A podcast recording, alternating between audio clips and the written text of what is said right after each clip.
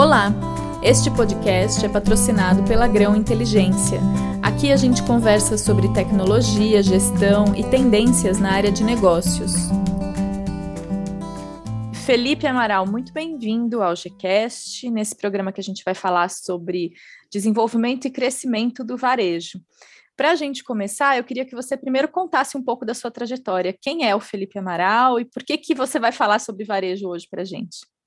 Ah, legal. Gente, muito, é um prazer muito grande estar aqui com vocês, com a Grão, fazer esse podcast com vocês, dar um pouquinho, um pouquinho mais da minha experiência como consultor e também agregar um valor maior para a consultoria dentro dos podcasts. Bom, trazendo quem é o Felipe, né? Quem é o Felipe na, na trajetória acadêmica e profissional? É, eu sou graduado em engenharia pela Faculdade de Rondônia, com uma graduação sanduíche na Universidade de Miami, nos Estados Unidos. E agora eu sou mestrando pela Universidade Católica de Lisboa, pelo mestrado, com mestrado de finanças. E na minha trajetória profissional, eu sempre fui muito ligado à área empresarial à área de finanças. Desde quando eu estava na universidade, eu sempre fui ligado ao movimento de empresas júnior. Então, eu sempre fui muito envolvido nesse tipo de, de assuntos, assuntos de melhoria, assuntos de pragmatismo, assuntos de como a gente consegue fazer o Brasil crescer através do empreendedorismo e das empresas. É, depois do movimento de empresa júnior, eu tenho uma trajetória de alguns anos em consultoria de gestão, é, venho trabalhando aí é, em transformação de processos, melhorias de melhorias operacionais, viabilidades, é, um pouquinho de trabalho também de inteligência de negócio. E agora estamos juntos aqui com a Grão, trazendo novas oportunidades para ver se a gente consegue trazer para o mundo corporativo novos insights para que a gente consiga passar esse período de turbulência econômica que a gente vem passando desde, desde o Covid. Legal. Então, pegando o gancho da turbulência econômica, não sei se é turbulência, mas uma das coisas que, o, que a Covid acelerou, acho que foi a transformação digital nas empresas, e principalmente uhum. nas empresas de varejo, que tiveram uhum. que se reinventar e entrar no e-commerce meio que por obrigação, né? E aí eu queria começar essa nossa conversa é, com esse foco e perguntando para você se a localização das lojas físicas ainda é importante para as redes de varejo depois dessa transformação digital dos últimos anos. Sim, porque você precisa encontrar o seu cliente em, em, em diversos canais. Existem clientes que preferem, por exemplo, sair de casa, experimentar a roupa e com, sair, da, sair da, da loja com a sacola. Agora, tem gente que não quer sair de casa para poder comprar um sapato, por exemplo, já consegue comprar o sapato no, em casa. Então, existem pesquisas que, de, que conseguem é, é, dizer que você precisa dos dois. Por exemplo, eu trouxe aqui para a gente uma pesquisa muito interessante que uma consultoria de marketing trouxe é, mês passado dizendo aqui que 3% das pessoas que foram entrevistadas preferem ir na loja, experimentar roupa e comprar. Do mesmo jeito que 20, que 18% preferem ter a facilidade e rapidez de comprar online. Ou seja, se você tiver ou um ou outro, você acaba perdendo um pouco dessa porcentagem. Você precisa estar posicionado nos dois meios, porque querendo ou não estamos no século 21 e e a gente precisa que a marca esteja posicionada entre os concorrentes fisicamente. A pessoa vai no shopping, ela precisa ver a marca lá, por mais que ela não vá comprar lá, ela precisa saber que ela existe e que ela tem uma boa qualidade de produtos. Então, quando surgir uma promoção, digamos, que ela receba no e-mail dele, que vou citar um exemplo, uma pessoa que é que é que é que prefere fazer compras em lojas que dão pontos no cartão, por exemplo em programas de fidelidade. Digamos que ele receba no e-mail dele que surgiu uma promoção, que a loja tal que ele viu no shopping está fazendo uma promoção de pontos. Que, que ele vai fazer? Às vezes ele nem queria fazer essa compra, mas porque surgiu essa promoção que casou com o programa de fidelidade, ele vai acabar comprando online, uma coisa que ele viu presencial. Então, esse casamento, ele precisa acontecer. É difícil saber por onde que o consumidor chega, né? Ele pode chegar é. pela via física, pode chegar pelo online. É, como é que você e... mapeia isso? É muito, deve ser muito difícil, né? É um pouquinho complicado, mas o fato é, existem pessoas que preferem a compra online e a compra física. Você precisa estar nos dois. As pessoas, o modo de consumir mudou muito, ainda mais depois da pandemia, que digamos que você fechou, existiu o lockdown na cidade, e aí? Se você só estava no físico, como é que você vai manter o seu, o seu estoque rodando? Todos os seus custos continuam. Mas aí, e agora? Então, isso foi um, um, uma mudança de paradigma muito grande no varejo. Você precisa estar nos dois, que se isso acontecer novamente, você não precisa ter só um canal. Então, é, é, é, as empresas de varejo vêm nessa tendência muito forte de e-commerce. Porém, ela precisa estar no presencial também. O que, querendo ou não, é, as pessoas vão comprar um óculos, elas precisam experimentar o óculos. Vão comprar um acessório, quer experimentar o acessório, ver se fica bem. Mas tem que ter essa conversa omnichannel. Deixa eu só é, voltar numa, num ponto que você trouxe que eu achei super legal, que é essa pesquisa. Você disse que três, segundo a pesquisa que você trouxe, 3% das pessoas preferem 13, ir à 13. loja. 13. 13, 13, ah, olha que importante, eu tinha entendido 3. 13%, 13%. das pessoas preferem ir à loja para provar um produto. E aí, independente do tipo de produto? Independente do tipo de produto, estamos falando de varejo como um todo. E a gente está falando de um dado do Brasil. Dado Brasil e 18% preferem comprar online, é isso? Assim, é, essa pesquisa trouxe algumas indagações é. e essas indagações houveram votos. Então, assim, 13% preferem experimentar roupas, por exemplo, na loja física. 5% preferem ter um atendente para ajudar na loja física. Quero fazer uma compra, mas eu quero um atendente para me ajudar. 11% é, é, gostam de sair com o produto em mãos da loja física. Eu, ah, eu gosto de comprar, eu gosto de sair já já sair com com produto em mãos. Não quer não quer esperar o tempo de entrega. Uhum. É, outros 21% gostam de comprar online por conta de cupom de desconto, por conta de cashback, promoção de hum. milhas. Então, tudo isso são coisas que agregam, entendeu? E outros 22% não compram online porque não quer sair de casa. Ah, eu quero comprar um tênis, mas não vou sair daqui, gastar meu combustível para ir na loja, sendo que eu posso comprar online. Eu não estou com pressa. Então, assim, é, esse casamento e essa pesquisa, ela está muito forte e ela precisa, e, e as empresas precisam agregar esse valor as escolhas se sobrepõem, né? Você pode querer experimentar, mas ao mesmo tempo você pode querer comprar online porque por conta do, do cashback ou para ter mais desconto. Isso, a gente não isso. escolhe um único canal como consumidor, né? Eu mesmo, eu mesmo, eu gosto de, claro, às vezes eu estou no shopping, eu vejo uma loja, eu vejo um tênis legal, compro. Mas às vezes eu preciso de um tênis que não tem na loja e vou lá no site, que o site faz a compra para mim e manda. Então, assim, existem situações e situações em que é, pode ter na loja, pode não ter na loja, é, coisas que, que a gente precisa agregar valor para o cliente. Não, a gente não precisa fazer com, com que o cliente faz, saiba que ah, só tem um canal de compra. Eu preciso dar opções para ele uhum. que ele nem uhum. precisa imaginar. Eu preciso comprar, já está na frente dele. Sabe? Já tem que estar na frente dele. O que, que é, você tem visto que, do que você acompanha do mercado e do que você tem visto, o que você acredita que é a principal, o principal desafio para as empresas de varejo quando a gente fala em transformação digital? Porque a pandemia forçou uma transformação digital das redes varejistas, né? Agora, o que você acha que é o principal ponto de melhoria, o principal desafio dessas redes nessa transformação? Então, eu acho que é muito ponto de eficiência operacional. Às vezes, essa pessoa ela tem uma operação de uma loja, por exemplo, uma loja de shopping, mas ela precisa mudar todo o modo operandi para um próximo passo, que é o e-commerce. Como é que ela vai fazer a gestão de estoque? É, ela tem que fazer, é, contratar um programador para fazer o site, enfim, tem toda uma, uma série de fatores que às vezes o, o, proprietário, o empreendedor, ele não consegue fazer as coisas ao mesmo tempo. Por exemplo, você tem que manter dois motores. Um motor que é business as usual, que é fazer você ter eficiência operacional máxima. Você precisa fazer a máquina girar. E você tem um segundo motor, que é a partir do momento que eu tenho um caixa, como é que eu vou fazer esse crescimento? Como é que eu vou fazer essa, essa mudança de paradigma? Aí você tem que construir isso em paralelo. Às vezes o proprietário está muito, muito preocupado com o dia a dia, mas o amanhã ele tem que ser pensado. Por isso que de muitos, muitos e muitos empreendedores acabam pedindo ajuda externa para poder fazer esse tipo de implementação.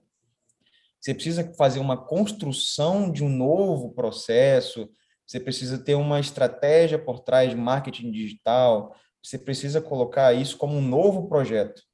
Então, assim, pensa que você tinha um motor, agora está construindo um outro. Você tem capacidade como empreendedor de fazer os dois rodarem ao mesmo tempo? Se você só tiver um, você tem que pedir ajuda para um segundo, porque aí você consegue depois andar com os dois motores. Aí com os dois motores andando, você não vai mais rápido. Então essa que é a lógica. Não, e tem uma questão interessante. Você fala dos motores, então você está pensando na estrutura da empresa, mas tem uma outra questão quando a gente fala de digitalização, que é a experiência do usuário, né? Que é completamente Sim. diferente. Eu estou pensando aqui, por exemplo, numa rede de supermercado a experiência do usuário que vai à rede fazer compra é completamente diferente de quem compra online e seleciona os produtos online.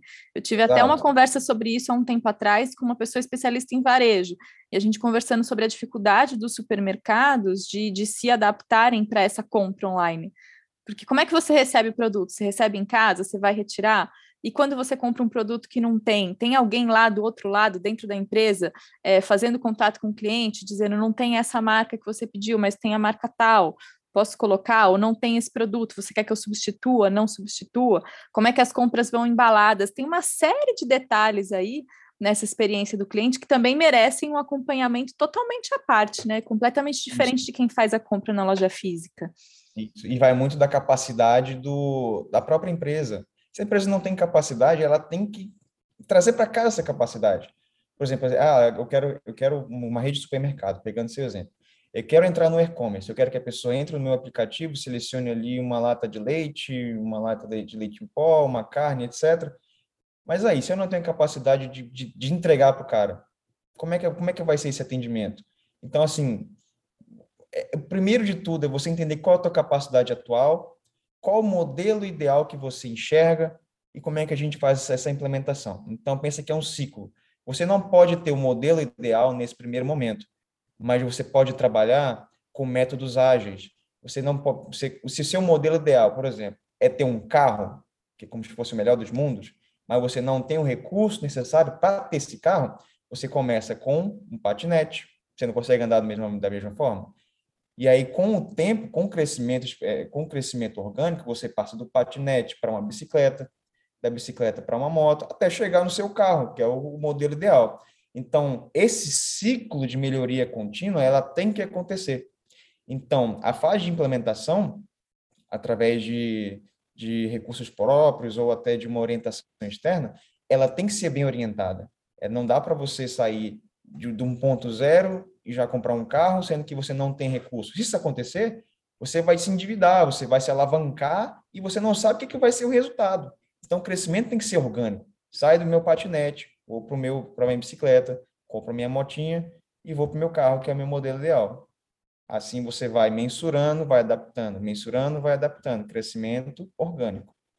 E Felipe, é a mesma equipe que pensa no, no planejamento, na execução, na execução não, mas no, no planejamento e, da, e na gestão de uma loja física, essa mesma equipe dá conta de pensar no planejamento e na execução de uma estrutura para um atendimento online?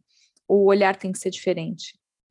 A alta gestão pode dar diretrizes, mas não tem, não tem como uma loja física atender clientes físicos e atender clientes digitais. Você precisa ter pessoas dedicadas para aquilo. Até porque você muito provavelmente vai ter um, uma demanda muito maior de pessoas no digital, porque você consegue ter capilaridade de milhões de pessoas. Digamos que você dedicou uma pessoa para atender ali demandas de, de supermercados, tipo uma pessoa que vai atender o WhatsApp, por exemplo. Aí uma pessoa para atender o WhatsApp e tem 50 pessoas falando com ela. Então, você imagina 50 pessoas falando e uma demora para atender de um a um. Imagina a fila de espera. Aí essa pessoa vai ficar esperando? Não, ela vai no concorrente. Então, você precisa ter uma estrutura bem feita para que o seu cliente tenha a melhor experiência.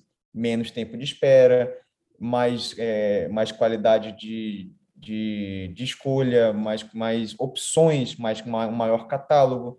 Se ele consegue fazer um sistema de autoatendimento, o próprio, o próprio cliente ele escolher o produto, fazer o checkout, colocar o endereço, e o, e o back-office do varejo só fazer o, o, a expedição. Expediu, mandou, tudo certo. Agora, quando você fala de, de gerir um, um processo que é 100% manual, aí você não, não dá para fazer uma gestão do físico e do digital. Você precisa de um setor específico para o digital, até pelo tamanho da escalabilidade e acredito que também pela competência é, das pessoas envolvidas. Né? Competência, eu quero dizer, é, características, competências eh, de formação e competências emocionais, né? Não estou dizendo competência, qualidade de trabalho, mas acho que é, você precisa de um tipo de, de profissional com uma certa com características diferentes para atender um cliente no físico e no online, não? Perfeito, é isso mesmo. Agora, quando a gente vai falar, voltando para a questão da, da, loja física, que ainda é importante, como você bem, bem frisou no começo, o que, que é, como, que umas, como que as redes escolhem o ponto comercial onde elas vão atuar? O que, que é importante nessa escolha? Então, é, depende muito das redes. Elas têm um, elas devem, não significa que todas têm, mas elas devem ter um checklist como se fosse um, um KPI de que o franqueador tem da experiência dele e ele deve passar para os franqueados. A mesma lógica para qualquer tipo de loja física que eu for abrir. Então, assim, muito franqueador tem um feeling. Eu tenho um feeling que aquele lugar vai, vai ser bom, mas ele precisa ter aquilo estruturado. De qual, de qual forma? Eu preciso parar, olhar alguns pontos. Por exemplo, eu ver o perfil do meu público. Qual o perfil do público que eu quero atender? É um perfil de público A, classe B, classe C? Se eu vejo que meu perfil de público é um classe, uma classe BC, o que, que eu vou fazer numa, numa avenida de classe A? Assim, assim sucessivamente, assim, sabe? Tem, tem um... Aonde está seu público? Onde uhum. é que você uhum. quer se, quer se portar? Por exemplo, você pode também no shopping. Você quer se portar em um shopping, você é uma, uma, uma franquia classe BC, e você quer se portar em um shopping. Então, você vai para um shopping BC mas no shopping você tem que escolher uma avenida, certo? Na avenida, você vai numa avenida mais voltada à classe A ou você vai numa uma avenida voltada à classe BC? Então, tem toda essa questão, que é a identificação do perfil do público e entrar em lugares que esse público visita. Esse é o primeiro ponto. O segundo ponto é a visibilidade qual que é a visibilidade que eu vou ter ali naquele local, por exemplo. Você pode entrar numa galeria e a galeria e minha loja vai estar lá no fundo. Ela é visível, ela é ok, a galeria é classe BC, ok, galeria tem um ponto, tem um, um endereço legal, mas ela vai estar visível? Não. Então é um ponto negativo para o ponto. Questão de acessibilidade. Às vezes você precisa de um de um de um de um local que tem que ser acessível para todos. Precisa ter um ponto de ônibus, se classe é BC, você precisa de um ponto de ônibus, porque as pessoas de classe BC elas vão de ônibus.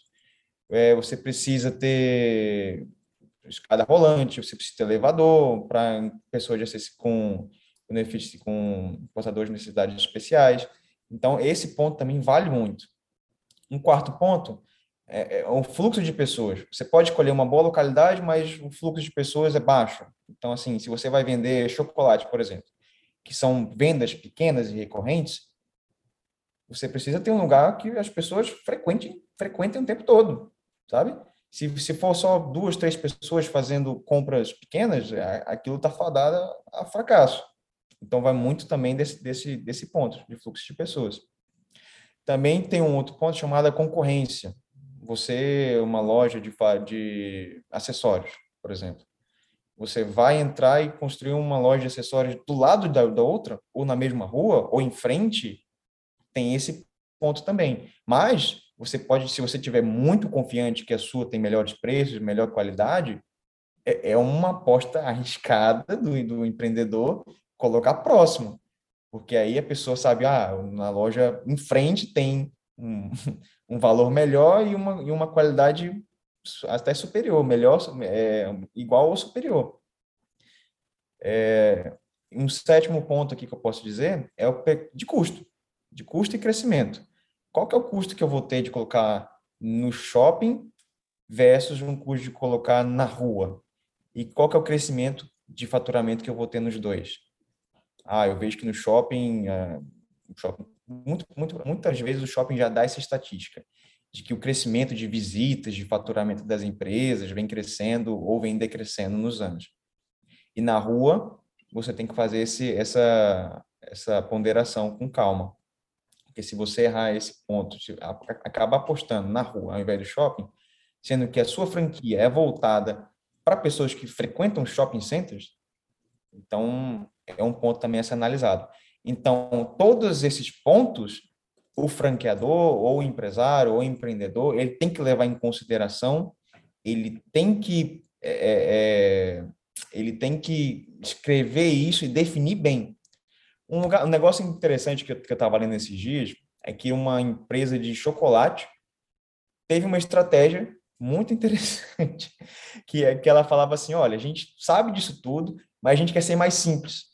A gente quer se ver como presente o presente de uma pessoa para outra. Uhum. Então a gente vai ficar do lado, onde tiver a loja A, que é uma loja de presente, mas em outro ramo, onde tiver a loja A, a gente coloca uma loja nossa. Gente, esse era, esse era o único critério? Único critério. Onde tiver loja A, a gente coloca a nossa. Tipo, para startar, a gente quer expandir. Para startar, onde tiver uma, a gente coloca a outra. Essa loja A não é, quer dizer, é concorrente, mas não é, né? Porque não é pelo menos ela não é, é o mesmo presente, produto. Ela é presentes mas ela não é o mesmo nicho. Um é chocolate, o outro é perfume, por exemplo. Sabe? Aí são diferentes. Aí a pessoa pode comprar um chocolate, pode comprar um perfume. Tipo, um anula o outro. E aí, deu Inclusive, certo essa estratégia? Certo, deu certo. Deu, deu muito certo. Fora deu do. Muito certo, é um sucesso. É um pensamento bem então, fora da caixinha, são, né? São, são situações que podem ser simplistas ou podem ser complexas.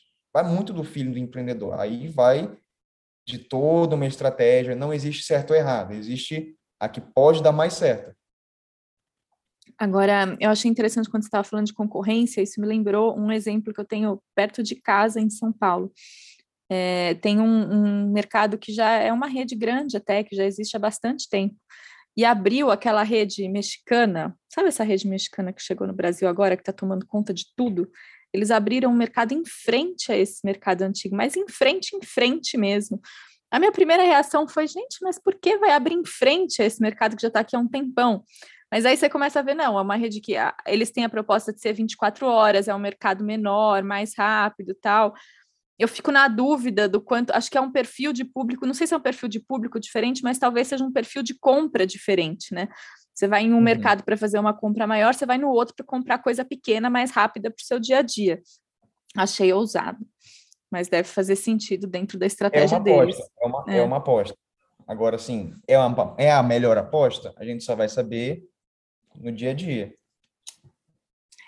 Tem algumas coisas que você colocou aqui, é, acho que todas, na verdade, né? Então, recapitulando, quando a gente falou sobre a escolha do ponto comercial, a gente falou sobre necessidade de entender o perfil do, o perfil do público da, da, da loja, né? Onde esse público está, que tipo de lugares ele frequenta, a visibilidade do local onde vai ser instalada essa loja, acessibilidade, fluxo de pessoas, é, onde está a concorrência, custo versus é, previsão de crescimento do faturamento, tanto se for num shopping quanto se for na rua. Como que você consegue essas informações todas? São bancos de dado público, é, pesquisa, ad hoc? Como que é esse processo? Existem, existem é, sistemas, existem bancos de dados que eles já trazem esse, esse, esses valores. No caso de shopping, o shopping próprio já tem. O próprio shopping já tem. Quando se fala de rua, existem pesquisas de campo, é, empresas que fazem essa, esse tipo de pesquisa, levam para você, analisa ali o perfil de pessoas que vão lá, é, tem o próprio, o próprio o próprio bairro, às vezes, ele é conhecido porque a pessoa, as pessoas elas, desse tipo de classe é, é, acabam fazendo compras ali. Então, assim, muita coisa é conhecimento empírico, outras coisas são pesquisa de campo. Outras coisas é o próprio shopping que tem. Então, assim, vai muito de caso a caso. Às vezes você, o, o, o, o franqueador, o franqueado, ele já sabe que aquele bairro é voltado para restaurante, que vai classe A, que tem muito fluxo de pessoas, que etc, etc, etc. Quando não se sabe, aí tem que fazer uma pesquisa de campo.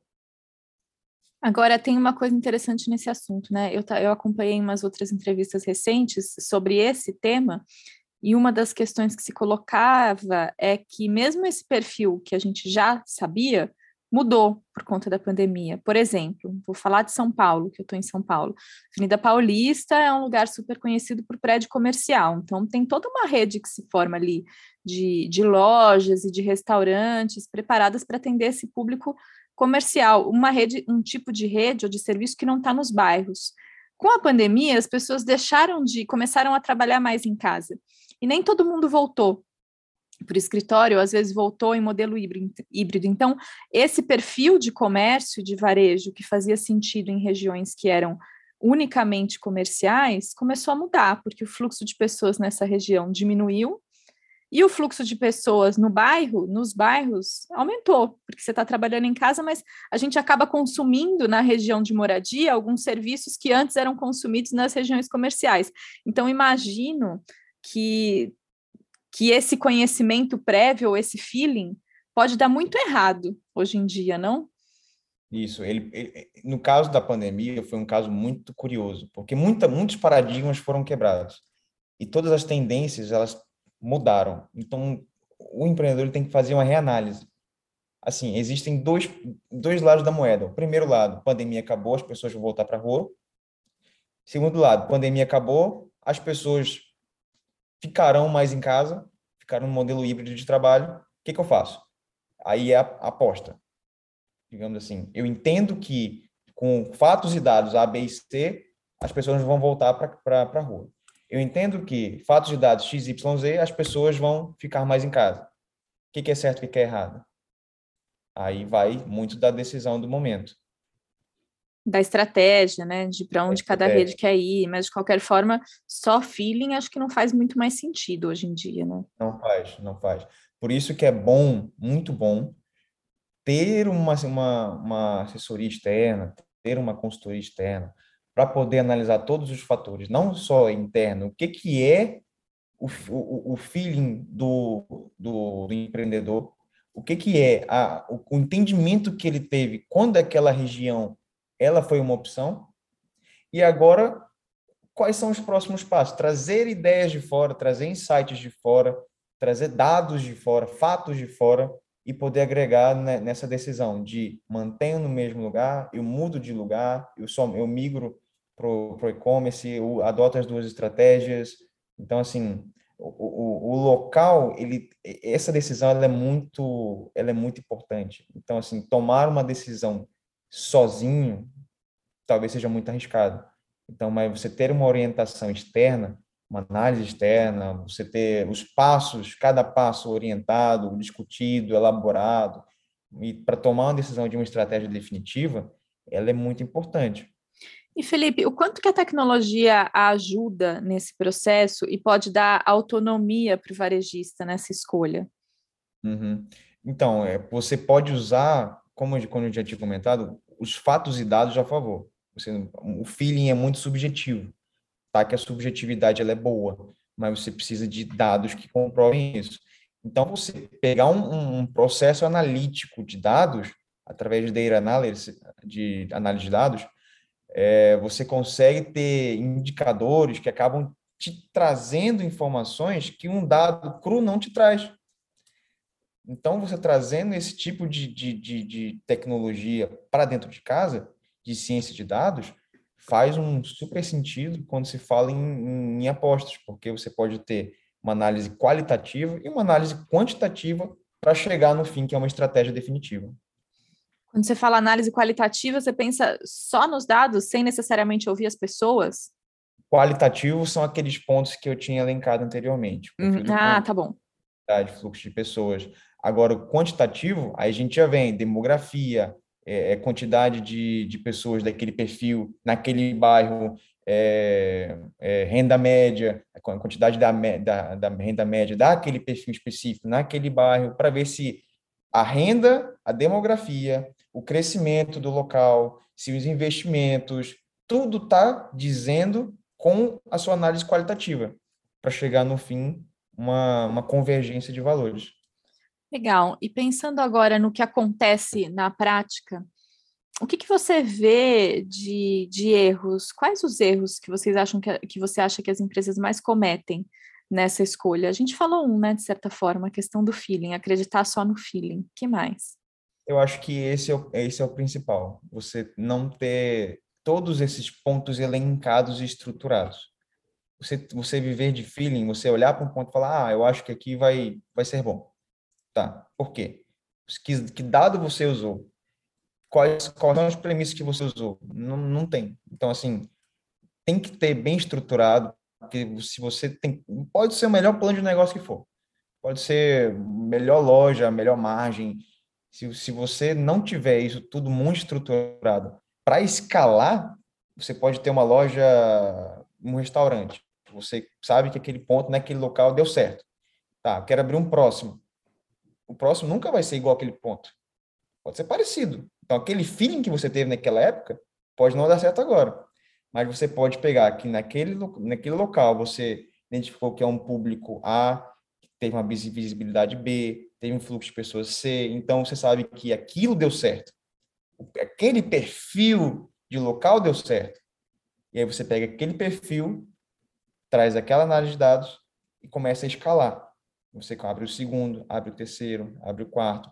Então, um erros muito grandes deles é, é não ter essa, isso muito claro, essa estratégia muito clara. E, e confiar muito na, na, no corretor ou em, em, em, sei lá, em shopping center que fala que o local é bom, mas assim, no fim das contas, quem paga a conta é ele.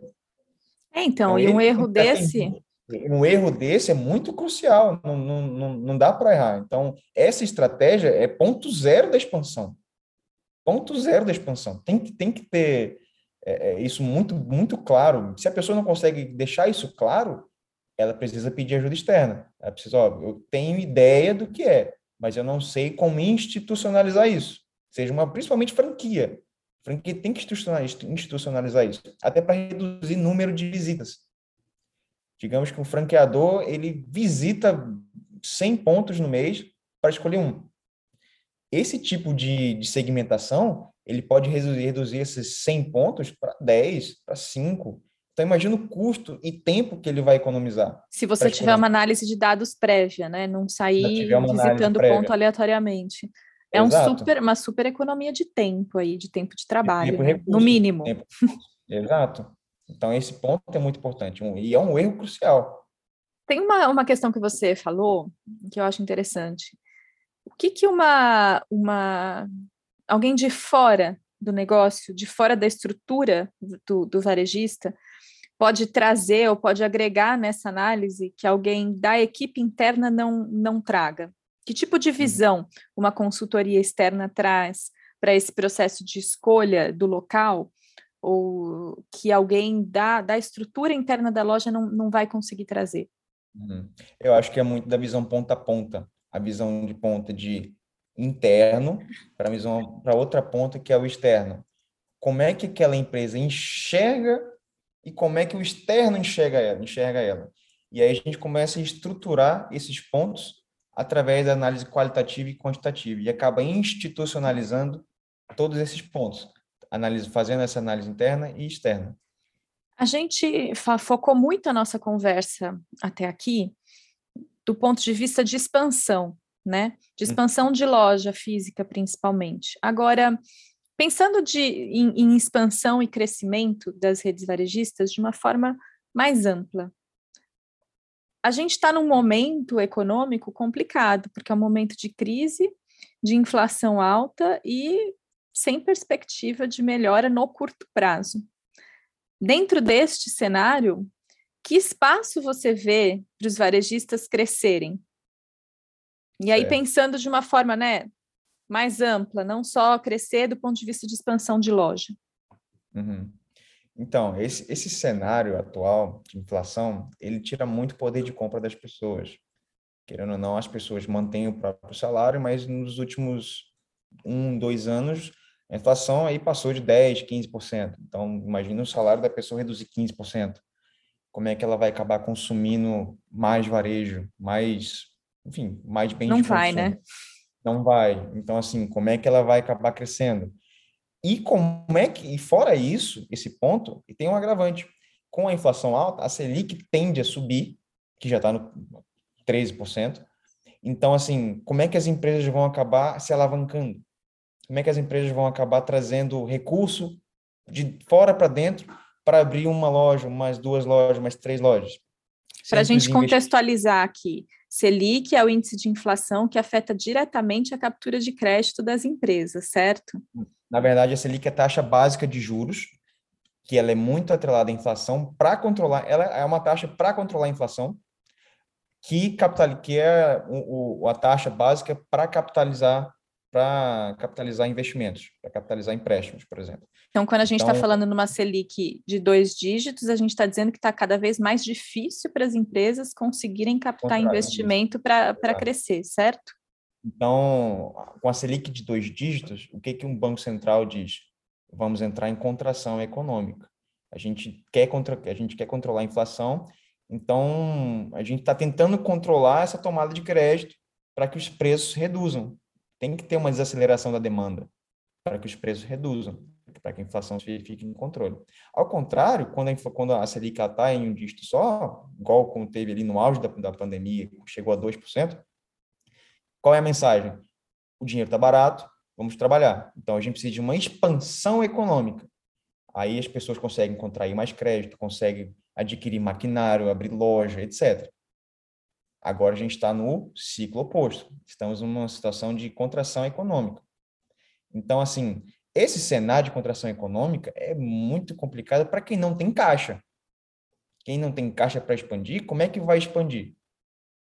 Então, assim, redes varejistas que têm caixa, elas conseguem fazer, é, não só varejista, mas qualquer outro tipo de, de, de negócio.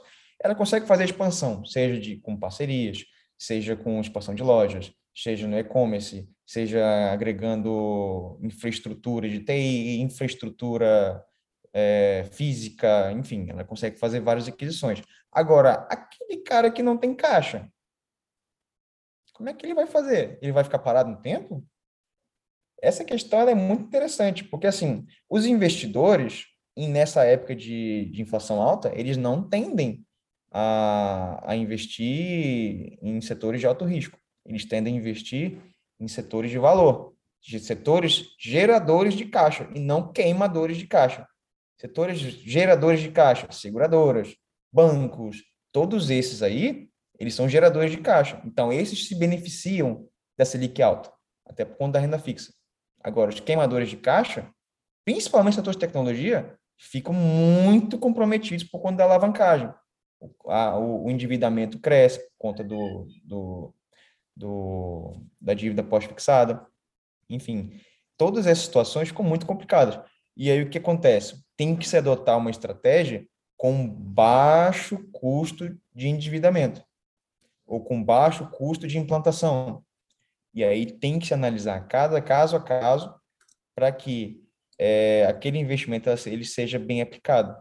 Seja através de, por exemplo, quero, eu sou uma rede de varejo de de acessórios. Eu preciso expandir minhas vendas, mas eu não quero abrir uma loja nova porque eu não tenho capital para expandir. Porque meu capital vai ficar muito caro se eu fizer uma contração de crédito. Como é que eu vou expandir minhas vendas? Como é que eu vou expandir minhas vendas? Aí você vem com aquela dúvida. Eu preciso traçar uma estratégia para expandir vendas. Aí você tem uma série de análises que, que você pode fazer para chegar nisso. Então, são fatores que podem auxiliar, por exemplo, fazer parcerias com, com agentes externos. Então, assim, você não vai ter um custo de implantação, você vai ter mais um vendedor e você vai ter commission based. Você vai ter uma pessoa, um vendedor que vai trabalhar por comissão, aquela parceria. Queirando ou não, a parceria funciona ganha-ganha. Então, um para um ganhar, o outro tem que ganhar. É, e esse custo de implantação é muito baixo. Então, assim, você adotar esse tipo de estratégia e replicar nesse momento econômico pode ser uma boa, mas tudo vai, tudo vai depender da estratégia e da análise que adotar caso a caso. Não tem uma fórmula mágica para se adotar. Não tem. Porque, querendo ou não, para você expandir, você precisa de capital. Com custo de capital mais alto, fica muito complicado. Então, adotar estratégias com baixo custo de capital é a melhor opção nesse exato momento. Tecnologia é uma opção, investir em e-commerce, investir, de repente vai tirando tirando o foco de expansão, colocando foco no operacional, você acha que tem espaço para as empresas trabalharem otimização da gestão, é, trazendo mais tecnologia, trazendo um olhar para tentar reduzir custo na, na produção e no back-office, ou você acha que não existe esse espaço, ou o, o que traria de, de, de ganho não é suficiente? Pode ser, pode ser que sim. Tudo vai depender do, do, do payback desse investimento do, do cliente. Digamos que ele invista em um, um sistema que ele vai gerir seu estoque. Aí você, no presencial, sem sistema, você gastaria três, quatro pessoas para fazer essa gestão de estoque. Com esse sistema, você passaria a precisar só de uma. Então, essa economia no tempo, ela passa a, a pagar o próprio sistema. Então, na perpetuidade, digamos assim, um período de 5, 10 anos, você tem um ativo muito maior que seu passivo. Então, faz sentido, mas tem que ter essa conta. Por outro lado, quando você faz um investimento em tecnologia e você não tem o caixa, como é que você vai fazer esse investimento? Então, é uma situação muito complicada. Agora, setores de tecnologia em si, empresas dos setores de tecnologia, que são setores de alto crescimento, alto risco, elas ficam impactadas elas ficam impactadas com o setor, com, com esse cenário econômico de Selic em alta. Até porque ela precisa de uma alavancagem muito alta, e essa, essa alavancagem muito alta acaba em, trazendo endividamento para dentro dessas empresas. Não à toa, as bolsas de Nova York, ligadas às ações de Nova York, ligadas ao setor de tecnologia, todas vêm caindo. Uhum. Porque o Fed, ele vem dizendo, olha, a inflação está descontrolada, a gente precisa aumentar juros. Se aumentar juros, todos os setores de tecnologia que são alavancados eles tendem a ter um passivo maior. Então, assim, essa mesma lógica do setor, do setor de tecnologia, que acontece muito, tem que acontecer também para dentro dos outros setores. Que é tirar a alavancagem, tirar a, a, o endividamento e trazer, trabalhar com o próprio caixa. Que se você começar a alavancar muito, é, é você vai ter problemas com com esse cenário de incertezas que o, o, o, cenário global ele vem trazendo, que é um cenário de estagflação, em que tudo se mantém, o PIB se mantém estático, mas a inflação ela é alta. Então a economia ela não gera valor para poder pagar aquele aquela contração de dívida. Então assim essa essa essa situação ela tem que ser analisada e precisa de agentes externos para poder é, você analisar o caso em específico você, se você quiser fazer um investimento. A gente está falando, então, de uma situação que abrange qualquer setor, né? Aqui a gente já saiu, já extrapolou o varejo e a gente está falando de uma situação econômica para empresas de modo geral, independente do setor. Tem algum setor que não está sendo afetado pela nossa situação econômica? O setor que o setor mais gerador de valor atualmente é o agro.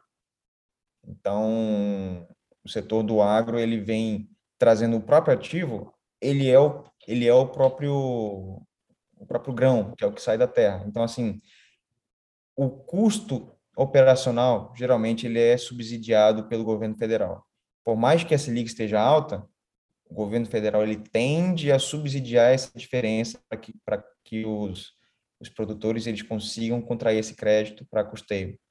Então assim, o que vem sustentando o Brasil é, é até clichê falar, mas é o agro. Então, assim, esse setor ele vem crescendo, ele é resiliente, as commodities vêm subindo no mundo todo por ser um setor resiliente, porque as pessoas precisam comer, as pessoas precisam é, beber água, beber suco, beber, enfim, precisam se alimentar. Ainda mais agora com a guerra da Ucrânia, com que a, a, o escoamento do milho ele acabou se tornando mais, mais defeituoso, então, isso traz uma escassez maior para a cadeia logística global relacionada ao alimento. E o milho, o que, que ele vai fazer? Ele, ele é a ração base para todo tipo de proteína, para o boi, para o porco, para a galinha, é, que aí impacta no ovo. Então, toda essa situação eleva a inflação, mas esse setor, como as pessoas têm que consumir, ele não vai deixar de, de ser consumido. De ser aquecido, né? Milho e trigo, né? A Ucrânia é um grande exportador de trigo também, né? De trigo. Então, assim, se você analisar uma geopolítica mundial, a tendência é sempre os alimentos subirem. Os alimentos vão subir, porque toda a conjuntura ela vem para isso. Até quando você pensar que a exportação de petróleo da, da Rússia está sendo boicotada, o petróleo vai subir, consequentemente os transportes vão subir, consequentemente o transporte do milho, que já está alto, vai subir o custo para o produtor, o produtor vai subir o custo do produto. E tudo isso vai gerar um custo no fim no supermercado. Ou seja, nosso cenário Aí, não é legal. Não é bom. Não como é a bom. gente tem, tem. Como é que a gente sai desse cenário? Primeiro, a, a conjuntura geopolítica precisa se encaixar. Uma vez que, digamos que Rússia e Ucrânia elas fazem uma trégua, aí a Ucrânia começa a escoar a produção, Rússia começa a escoar mais gás natural, petróleo, então você tem mais oferta de commodity, as commodities com mais oferta tendem a cair, os preços na ponta tendem a cair, inflação tende a se controlar. Então, assim, existe uma conjuntura, não é uma solução. Não é, por exemplo, você aumentar a Selic que a inflação vai estar controlada. Não. A inflação, a Selic alta não controla o preço internacional do petróleo, não controla o preço internacional da, do milho.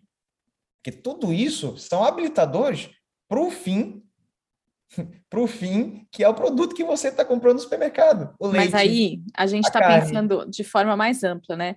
Macroeconomia, geopolítica, coisas que estão completamente fora do nosso alcance, meu, seu, do, do, do, varejista. O que, que eu faço? Eu aqui, né, que trabalho, eu, entre muitas aspas, tenho uma rede varejista, não tenho a menor possibilidade de poder interferir na guerra da Rússia com a Ucrânia. O que eu faço da minha vida? com essa situação? Sim. Você tem que você tem que apostar com você tem que apostar com com a tua conjuntura atual do local. Você quer expandir ou você quer esperar essa situação essa, essa situação conturbada passar? Porque agora não é expansão econômica, agora é contração econômica. Você tem que gerar caixa e manter seu fluxo de caixa gerando valor para você sobreviver esse período. O período de expansão econômica é cíclica. Então, você precisa seguir o ciclo econômico. Quando o ciclo econômico chegar num período de expansão, aí talvez seja o melhor timing de você expandir. Agora, você pode aproveitar esse ciclo agora para se programar. Então, esse ciclo de programação é muito importante, porque você falar, chegou num ciclo de expansão, você falar, quer expandir? Tá, como? Ainda não teve essa, ainda não teve esse planejamento. Isso é muito então, interessante você pode... que você falou, porque significa então que é hora de olhar para dentro e entender como estruturar melhor o seu negócio, como se preparar para o próximo ciclo, para os próximos ciclos, né? Não é hora de olhar para fora, é hora de olhar para dentro olhar e entender dentro. o que, que, como que você consegue melhorar os seus processos, a sua visão. Lembra, lembra da história que eu falei mais cedo sobre os dois motores? Existem os dois motores, o motor do business as usual, que é oferência, eficiência operacional máxima, você precisa ter eficiência operacional, e o segundo motor, que é o modelo futuro. Você tem que ter, você tem que ter os dois. Não tem para onde fugir. Se, se você trabalhar só com o motor, se esse motor falhar, acabou, fechou as portas. Agora, se você trabalhar com os dois, momento atual, preciso melhorar minha eficiência operacional, preciso melhorar minha margem, preciso melhorar meu RH, preciso olhar para olhar o próprio umbigo. Em paralelo, eu estou construindo meu próprio meu, meu, meu motor número 2, para em seguida você fazer um phase out do motor 1 um para o motor 2, que é a situação futura. Legal, eu acho que esse papo vai trazer alguns insights interessantes para quem está no olho do furacão. E muito obrigada pelo seu tempo, pelo papo. Eu espero que a gente volte a conversar aqui sobre assuntos mais otimistas no, em breve. É um prazer muito grande estar aqui. Espero ter contribuído um pouquinho mais para a comunidade que vem enfrentando essa, essa conjuntura econômica complexa, porque ela não é uma conjuntura muito fácil de se entender. Ela tem que ser compreendida e a gente precisa dançar de acordo com a música. Não adianta falar, não danço, não danço essa música, não sei dançar essa música. Mas você já está no baile, você precisa dançar a música que está tocando. Então, é sempre bom agregar valor e trazer informações para dentro, por mais que que você não vá aplicar, mas é que, é que essa informação ela fica armazenada no seu subconsciente. Quando surgir uma situação, você falar, aquela informação estava ali, então eu vou usar ela. Legal. Muito obrigada, Felipe. Obrigado você. Se você gostou desse podcast, quer saber mais sobre temas relacionados à carreira, saúde mental e tecnologia, siga o nosso canal no Spotify e acompanhe nosso blog no site www.grãointeligência.com.br/insights.